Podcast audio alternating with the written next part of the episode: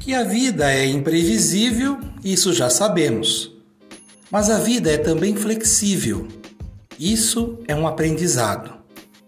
Para vivermos bem e de bem com a vida, mas também com os outros, será preciso focarmos nas coisas que são essenciais.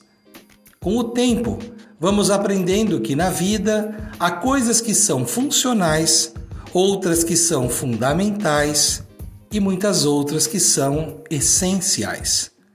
Sabermos discernir e colocarmos em prática tudo isso é um grande aprendizado que a própria vida nos oferece.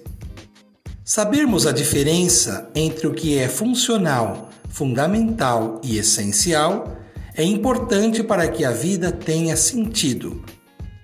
Funcional é tudo aquilo que pode proporcionar facilidade, comodidade ou até mesmo utilidade à vida seja à saúde, ao corpo, ao espaço e ao bem-estar, por exemplo. Tudo que é funcional pode ser adaptado, porque requer disponibilidade para ser manipulado. Aquilo que é fundamental está para ser conquistado. É o que precisamos ter para chegarmos ao essencial.